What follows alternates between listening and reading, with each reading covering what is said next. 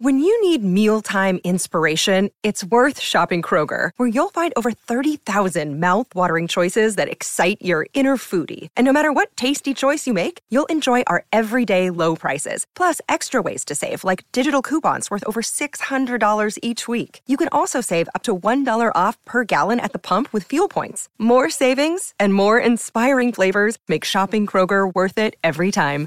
Kroger, fresh for everyone. Fuel restrictions apply.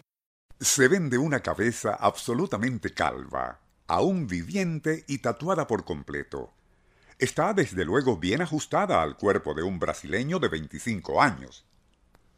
Con el insólito aviso anterior, y que publicó en diarios y revistas de su país, Ronnie Guillermo Pagnani ponía en venta, a mediados de 1995, su obra maestra de tatuaje craneal por dos millones y medio de dólares, advirtiendo que la entrega se realizaría 12 horas después de su muerte e incluía sin costo adicional el resto de su cuerpo que había hecho decorar con una gran diversidad de diseños fantásticos, entre los cuales figuraban dragones, réplicas de algunas pinturas en la capilla sixtina y diversas figuras cabalísticas. Hacía énfasis el extravagante brasileño que se necesitaron 292 horas de trabajo y 5 años de labor por varios especialistas en tatuajes para crear ese monumento viviente a la imbecilidad, como lo calificó un diario de Río de Janeiro.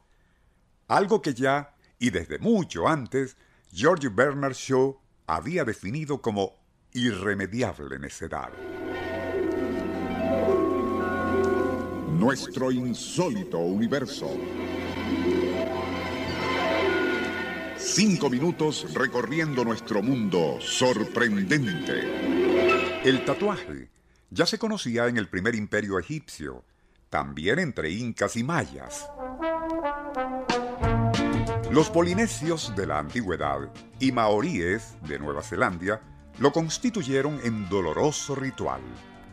En épocas más recientes, se sabe que personajes como el rey Jorge V de Inglaterra, zar Nicolás II de Rusia y Federico de Dinamarca se hicieron imprimir tatuajes. Walt Whitman y Edgar Allan Poe tenían tatuajes en la piel y difícilmente se podría afirmar que eran idiotas. Tampoco radicales antisistema, como sí pretendían ser los jóvenes contestatarios de los años 60 del siglo XX, cuando, y como lo es ahora, se hacían tatuar el cuerpo. Entonces, ¿por qué se tatúa la gente? ¿Se trata acaso de una atávica necesidad de ostentar simbologías esotéricas en la epidermis? ¿O no es más que, y como ya lo dijo George Bernard Shaw, una forma de hacer alarde de irreparable necedad? Prueba de ello es que la mayoría de aquellos intransigentes rebeldes contra cultura de hace casi medio siglo, al transformarse con el paso de los años en conformistas burgueses y acaudalados miembros del establishment, deseosos de erradicar de sus opulentas barrigas y carnosas extremidades todo vestigio de aquellos ardores revolucionarios de su juventud, discretamente acuden a los innumerables salones de tatuaje que actualmente existen no para hacerse nuevos diseños, sino intentar que eliminen los que ya existen. Con suerte, allí contarán con un equipo desarrollado en el Instituto Láser de la Universidad de California en los años 80, siglo XX. Utilizando un rayo láser de rubí, el especialista va quemando con pulsaciones cortas pero muy profundas las líneas de tinta que fue incrustada en la piel procedimiento que no solo es difícil, sino además lento y muy doloroso. Como si le dieran a uno en la piel con una tira de goma cuando se encoge rápidamente. El procedimiento, a medida que incinera el pigmento del tatuaje, hace que brote una nubecilla de vapor cuando el láser lo quema.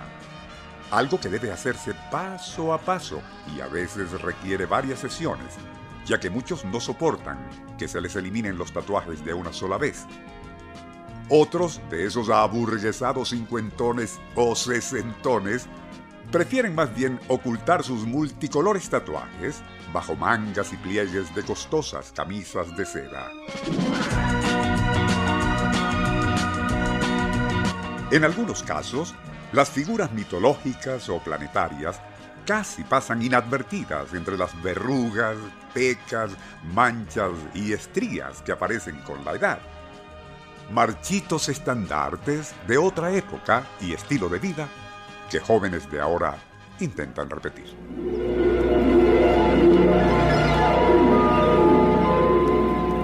Nuestro insólito universo.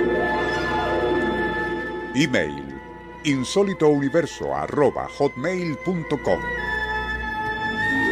Autor y productor Rafael Silva. Apoyo técnico José Soruco y Francisco Enrique Mijares. Les narró Porfirio Torres.